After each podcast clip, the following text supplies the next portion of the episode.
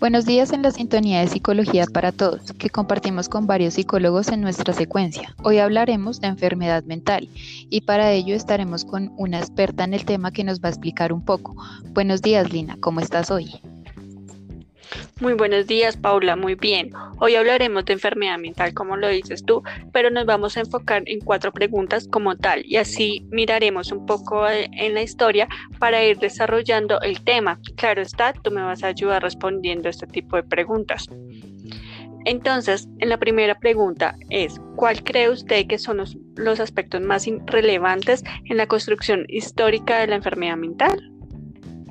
Correcto, entonces, según un autor llamado Foucault, se enfoca en un capítulo sobre este tema, pues él decía que el tiempo de la Edad Media se consideraba el loco como poseído.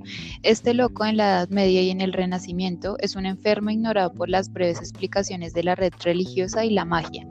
La locura abarcaba un amplio campo, pero sin apoyo médico. Tenemos que tener en cuenta que en el Renacimiento se comienzan a abrir establecimientos para los locos y se empezaron a someter a tratamientos médicos libres.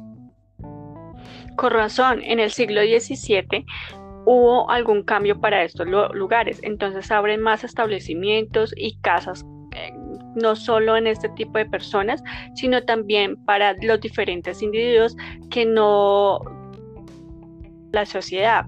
Como tú dices, según el autor, los locos tienen algo particular y es que si no están privados de la libertad, entonces son un peligro para la sociedad y para su familia. Y se culpabiliza y se infantiliza al loco con amenazas, castigos, privaciones alimenticias, humillaciones. Esto hace que las personas se sientan culpables. Exacto, por eso a mediados del siglo XX la psicología llega a través de varias investigaciones en el caso. Entonces la psicología de la locura sería no el dominio de la enfermedad mental, sino la destrucción de la y la exposición explícita de esa relación esencial, la relación de la razón con la insensatez.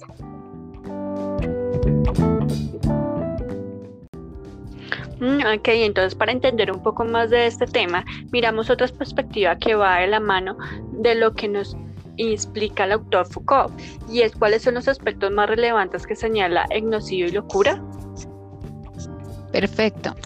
Eh, en esta segunda pregunta se puede aclarar que uno de los aspectos más relevantes es que el hospital psiquiátrico se ve como un campo de batalla. Se tienen técnicas de poder, los aparatos de captura, igual que el paciente, juegan un papel que predomina en el tipo de inscripción cultural social. Otro de los aspectos que considero importantes es que los pabellones implica la prohibición en mezclarse con otros pacientes de otros pabellones y aún más con el sexo opuesto. Estas prohibiciones apuntan a crear cuatro síntomas específicos. El primero, desocialización. El segundo, apatía. El tercero, sentimientos persecutorios. Y por último, los enfermos de este modo desembocan la depresión. Estos dos aspectos anteriores funcionan para evitar la discriminación entre pacientes más locos que otros, y la separación de pabellón por sexos es la evitación de relaciones sexuales, ya que hay una transformación progresiva de este sentimiento al miedo, al contacto, la desensibilización sexual y emocional.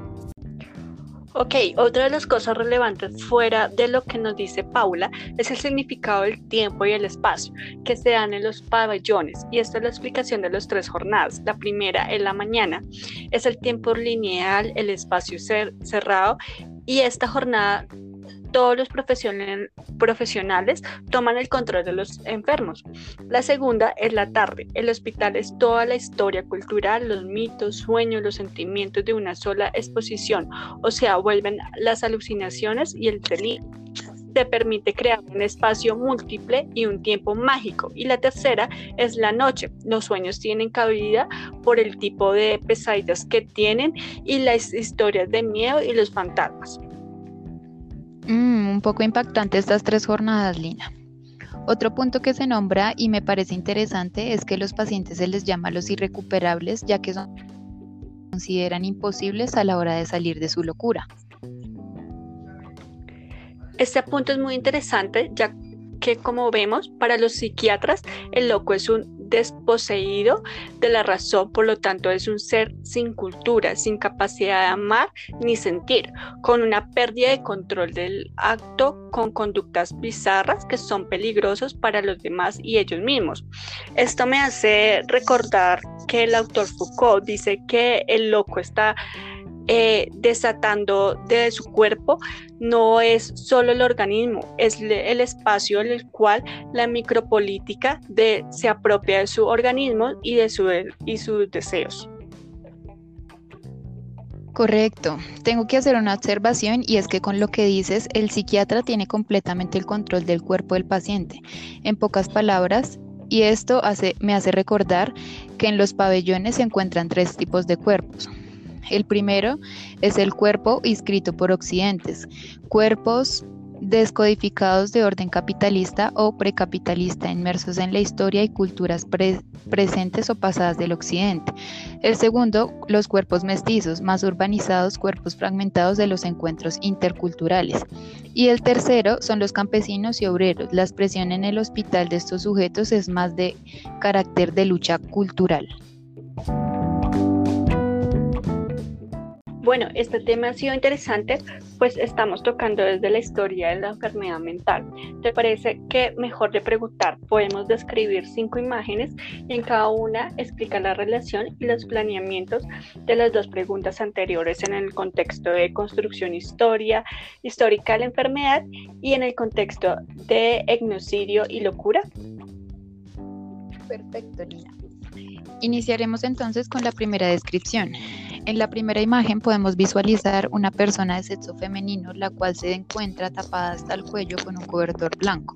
En sus facciones se puede ver una desesperanza y un grito de soledad. Está encerrada en una habitación excluida de los demás pacientes y se puede ver que, eso es en horas de la noche. Al fondo se ven dos paredes y un tubo por donde corre el agua.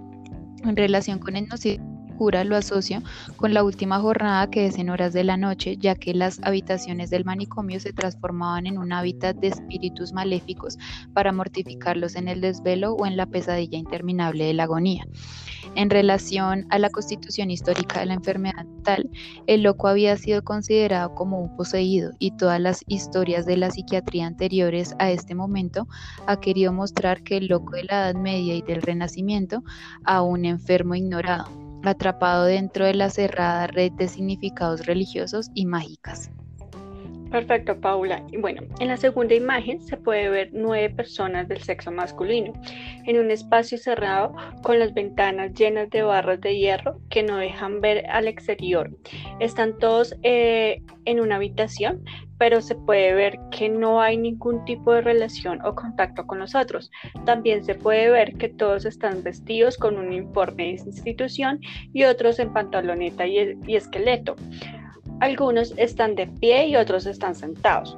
En cuanto a sus facciones y la expresión corporal, se ve desolados, tristes, con una desesperanza del futuro, ya que se ve en estos lugares no se trata como personas normales.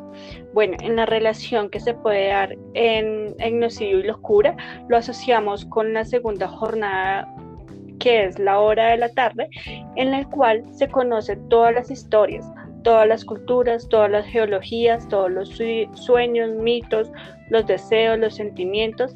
El manicomio permite crear un espacio eh, múltiple y en el tiempo mágico, donde el paciente adopta el hospital a su propia visión del mundo y con este poseer afirmar su identidad y emociones. En cuanto a las construcciones históricas de la enfermedad mental, el mundo de la locura pasa a ser el mundo de la exclusión. Se crean grandes casas de intención de internación, de no estar simplemente destinadas a recibir a los locos, sino que acogen a toda una serie de individuos muy diferentes entre sí.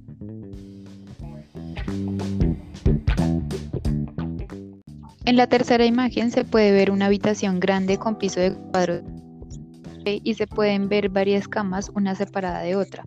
Estas camas tienen tendidos blancos y no tienen apoyo como almohadas u otros utensilios. Al fondo se pueden ver ventanas y puertas, pero estas con barrotes de hierro como si fuese una cárcel. En relación con etnocidio y locura, lo relacionamos con la descripción de los espacios del manicomio en la jornada de la tarde, donde todos los locos tienen un descanso en áreas comunes y esta zona de cama solo se utiliza para dormir. En relación con la constitución histórica de la enfermedad mental, en la Edad Media tenían reservadas camas para los locos, camas cerradas como especie de jaulas de gran tamaño para retener a los furiosos. No era un lugar restringido y la gran mayoría lo conocía. Qué bueno, Paula. Eh, bueno, en la cuarta imagen se puede observar tres personas, dos de sexo femenino y, dos de, y una de masculino. Se puede ver que esta es una habitación con un aparato extraño para torturar a los pacientes. Estas personas están vestidos como enfermeras y un, y un doctor. Por sus facciones en su rostro, se puede decir que están felices.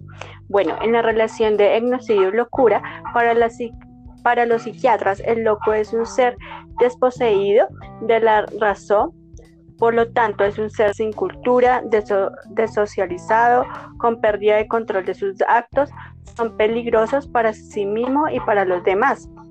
En cuanto a la construcción histórica de la enfermedad mental, los psiquiatras para conseguir los objetivos que querían lograr utilizaban medios tales como las amenazas, los castigos, los las privaciones alimenticias, las humillaciones, en total todo lo que tenía que enfatizar, a la vez culpabilizar al loco. Y terminando esta sesión de imágenes, en la quinta imagen se logra ver varias personas de sexo masculino en un patio sentados, con un rostro y su cuerpo decaído y desolado. Esto se ve que es en horas de la tarde como en un descanso que se les ofrece a los pacientes, pero no se ve ninguna relación de diálogo o interacción con los otros. En relación con etnocidio y locura, el estar apartados y el no hablar con ninguno de los otros pacientes o locos como un mecanismo de defensa. Y en relación con constitución histórica de la enfermedad mental, los locos tienen la particularidad de que en la libertad pueden llegar a ser peligrosos para su familia y para el grupo donde se encuentren. De ahí la necesidad de contenerlos y la sanción penal que se infringe a quienes dejan vagar a los locos. Qué bueno este análisis y que queda un poco más claro en este tema con estas imágenes. Pero sería interesante terminar una reflexión sobre la enfermedad mental. Y para esto te pregunto, ¿cómo puedes definir la enfermedad mental a partir de las reflexiones que se sustentan tras la transmisión de hoy? Mm, bueno, me dejas pensando un poco, pero pienso yo que debemos empezar con la definición de qué es salud mental según la Organización Mundial de la Salud se define como un estado de bienestar en el cual el individuo es consciente de sus propias capacidades, puede afrontar las tensiones normales de la vida, puede trabajar de forma productiva y fructífera y es capaz de hacer una contribución a su comunidad. Con base a esto, la enfermedad mental, como vemos, puede tener diferentes significados en varios contextos, pero esta palabra es muy compleja para definir como tal, porque ingresa varias patologías difíciles de tratar y otras muy leves, pero en general el individuo es consciente de sus capacidades. Pero acá viene una de las inquietudes y es tan difícil tratar y entender la importancia de las enfermedades mentales para ser tratado como un extraño ante una sociedad o ser tratado como un, todo menos como un ser humano que se siente y que tiene la capacidad de tomar sus propias decisiones a pesar de su estado mental? Sí, claro, entiendo tu pregunta. Pues como lo mencionamos anteriormente, si la enfermedad mental, en la mayoría de los casos, la persona es consciente de sus propias capacidades. Uno nos, uno, nos acostumbramos a nombrarlos y tratarlos como locos, pues para la sociedad y en nuestra cultura se muestran que esos locos tienen culpa por algo que hicieron antes de que se les presentara la enfermedad. Y dos, la sociedad colombiana no está preparada para tratar estos individuos que sufren de alguna patología y tratarlo como debería ser, persona común, sin limitaciones, sin encerrarlos o, en otros casos más frecuentes, excluyéndolos. Qué buen programa el de hoy. Queda claro un poco más este tema de enfermedad mental. Bueno, audiencia, espero que les gustara esta interesante charla. En otra sesión hablaremos más abiertamente de este tema porque quedan muchas cosas a la deriva. Esperamos esta conversación sea agradable para nuestros oyentes y colegas. Muchas gracias Paula por invitarme a tu programa y gracias a todos por escucharnos.